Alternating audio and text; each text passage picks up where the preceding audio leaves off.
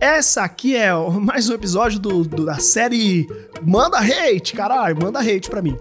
Essa vai especialmente para algumas pessoas que eu conheço, que eu amo, mas que infelizmente a gente discorda, tá? Porque swing não é não monogamia. E sabe o que, que swing também não é? Legal. Swing é uma merda.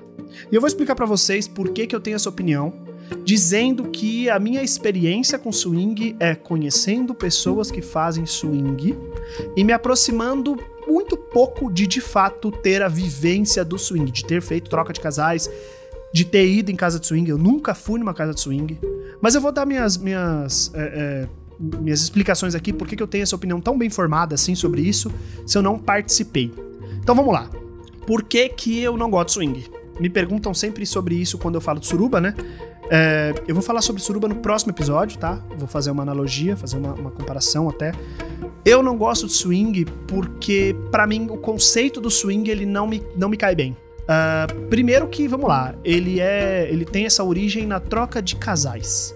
Então, uh, você tem seu marido, sua esposa, e, e, e, aí você tem um outro casal que também é o marido e uma esposa, e ele e você faz a troca de casais, que é um transa com o outro, outro transa com um. Primeiro que ele é, é, é ele tem essa base monogâmica pra caralho, né? Troca de casais, quatro pessoas, né? É, e tem essa coisa muito do meu marido, minha mulher. Então tem uma base monogâmica forte aí. Mas o que eu queria deixar bem claro aqui é que o que acontece não é troca de casais, é troca de mulheres. Porque na, no swing, uh, o, o, o homoafetivo, né, o homoafeto, é muito mal visto, muito mal visto. Então tudo bem, aí que tá. Não é necessariamente isso. É, o, é, é a homoafetividade entre homens. Porque tudo bem se duas mulheres estivessem beijando. Mas se um homem olhar pro outro torto, o bagulho não pode. Aí você vai virar para mim e falar assim, Angela, eu sou swingueiro, entendeu? Isso é mentira o que você tá falando, porque hoje, é, hoje já tem casa. Não, então, mas calma, meu querido, eu tô falando de do, do swing tradicional, de uma história, uma história de vivências baseado em muita conversa que eu tive, muita gente que eu conversei e que tiveram experiências muito mais amplas do que eu, exatamente por serem muito mais velhas. Muito mais velhas. Coisa de 10, 15 anos mais velhas do que eu, 20 anos mais velhas do que eu, que é, porra, um tempo bom para experimentar isso, né? Uh, você não pode ter esse tipo de relação. Você pode ter relações heterossexuais, exceto se você for mulher. Então, não é só muito uh, monogâmico, como também é muito machista. As mulheres são muito vistas como objetos mesmo, como, como posse, sabe? Tem até uma, um, um costume de. É, é, muito americano isso, eu não sei se isso existe no Brasil, mas das mulheres elas terem adereços que identificam que elas, ah, não, eu sou casada, mas eu tô, hein? Olha aí, eu, eu tenho dono, mas eu tô pra jogo. Então, cara, isso, isso para mim me incomoda muito. O jeito que muitas abordagens são feitas. Ah, não, a mulher vai lá, conversa com outra mulher e, e, e vê se elas se gostam uma outra, eles vão transar. E às vezes não rola, não rola uma verbalização de todo mundo, dos quatro, sabe? Ah, Ângelo, mas você tá em exemplos específicos. Eu tô, eu tô sim, porque esse tema me deixa irritado. Mas vamos lá, respira fundo, vamos voltar. Por que, que swing não é na monogamia? Porque tem essa base forte na monogamia, nessa troca de casais. É, porque ele tem é, muito da base do relacionamento aberto que eu falei no episódio passado, que é pessoas que podem ter relações sexuais uma com as outras, mas não podem ter, relacion ter relações românticas, né? Então isso para mim já, para mim só isso já tiraria. Por que, que eu não gosto de swing? Porque para mim ele não é um, um, uma prática é, boa. Porque é muito machista, né? E se você falar para mim, Ângelo, mas eu tô praticando troca de casais bissexuais, eu tô praticando troca de casais onde o homem pega o homem, a mulher pega a mulher, a mulher pega o homem e assim por diante. Show, legal, cara. É, será que. Como é que será que isso seria visto na comunidade? Porque eu tô falando de situações particulares, tô falando da comunidade, de toda uma comunidade. Né? Vamos avaliar então desse jeito, na comunidade, como é que ficaria?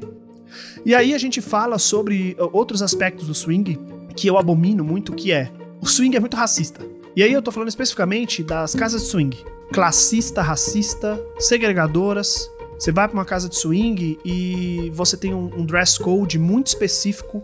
Primeiro que, cara, a coisa que eu acho inacreditável do, do da casa de swing que eu fico é assim, a mulher, pra mulher entrar custa 50 reais, sei lá, 30 reais. Pro homem entrar sozinho custa 400. E aí pro casal entrar custa 150. Vamos lá. A mulher custa a mulher sozinha custa 100, o casal 150 e o homem sozinho é 400. Aí me dizem que cobram 400 conto pro homem entrar sozinho, exatamente para evitar que homens entrem sozinhos. Meu querido, eu tenho 400 conto aqui para entrar numa casa de swing sozinho. Eu consigo esse dinheiro. Ou o que acontece muito é, o cara vai, é, contrata uma prostituta e entra com ela na casa de swing porque ele vai pagar 150 reais. E, cara, nada contra as prostitutas, elas estão certas fazendo o trabalho delas.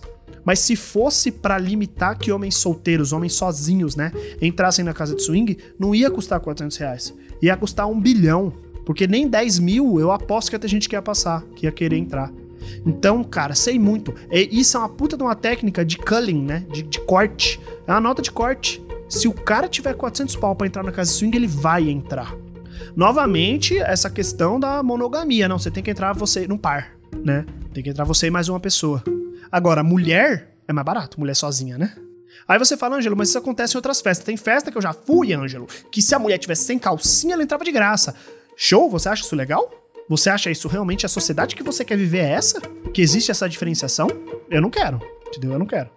Eu quero entrar numa festa que todo mundo paga a mesma coisa. E que todo mundo tenha acesso, todo mundo consiga entrar e participar.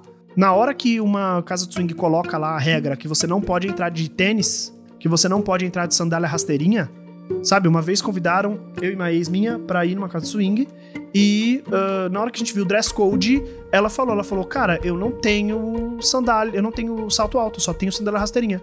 Aí eu virei pra ela e falei assim, caralho, não tenho sapato, só tenho tênis. E agora? Como é que a gente vai? E a gente não foi. E aí minha pergunta, assim, eu entendo quando tem a regra lá, não pode camisa de time para não ter briga. Eu acho mó lorota, mas beleza, entendo tal. Mas para que, que serve essa segregação de, de vestimenta desse tipo, sabe? Que tipo de evento que vocês estão querendo promover? É um evento de elite. E eu quero que a elite exploda, que a elite queime. Então, uh, esse é mais um problema meu que eu tenho com o swing. E por que, que eu vivo nessa cruzada doida aí contra o swing, falo abertamente sobre isso, e eu digo que swing não é suruba, por exemplo, é muito diferente? Porque parece muito que esse mundinho limitado, esse mundinho é, é, onde tudo tem que ser controlado, onde existe muito, por exemplo, conservadorismo. Vai numa casa de swing, na moralzinha, e faz uma pesquisa anônima. Tem que ser anônima, né? Porque hoje em dia o bolsonarista hoje ele se esconde. Faz uma pesquisa anônima, pergunta quem votou no Bolsonaro lá. Eu tenho certeza que você vai se surpreender com a quantidade de respostas positivas. Ou até faz uma pesquisa um pouco mais subjetiva, né? E pergunta sobre valores familiares, valores cristãos. Pergunta ali quem é, que é crente que vai pra igreja. Nunca esqueci, cara, um dos, um dos casais que eu conheci que eram praticantes do swing, mais malucaço, assim, que faziam doideira, loucura, passavam sábado madrugada inteira, sábado para domingo, fudendo loucamente inúmeras pessoas. E domingo de manhã eles estavam no culto, porque uma cantava na igreja, outra tocava e tal. E tudo bem se você for cristão e quiser participar da vida não monogâmica, quiser fazer suruba. É, tudo bem, legal isso, legal. O problema era o que eles pregavam. Porque fora, quando eles estavam fora do mundinho uh, ali, quando eles estavam fora da fodelança goza na cara, sabe? Tapa na minha bunda, eles pregavam que esse negócio de promiscuidade é coisa do diabo, sabe? Então, porra, falei pra caralho já.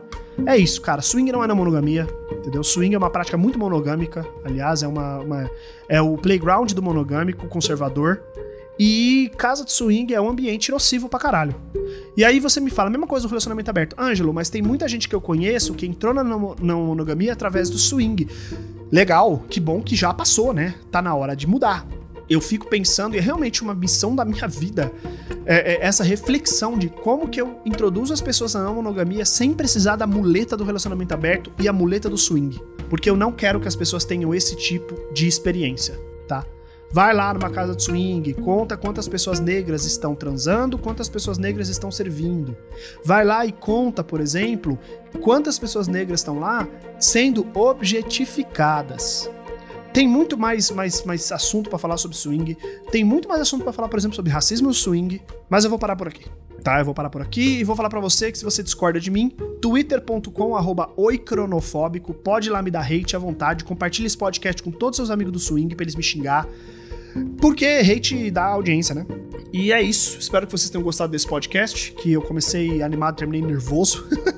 Mas o próximo vai ser sobre suruba, e aí eu vou mostrar para vocês a minha visão sobre o jeito certo de fazer essa putaria generalizada, loucura do inferno, Lil Nas, Polidense no Inferno, segunda vez que eu faço referência a ele aqui. É isso. Beijos e tchau!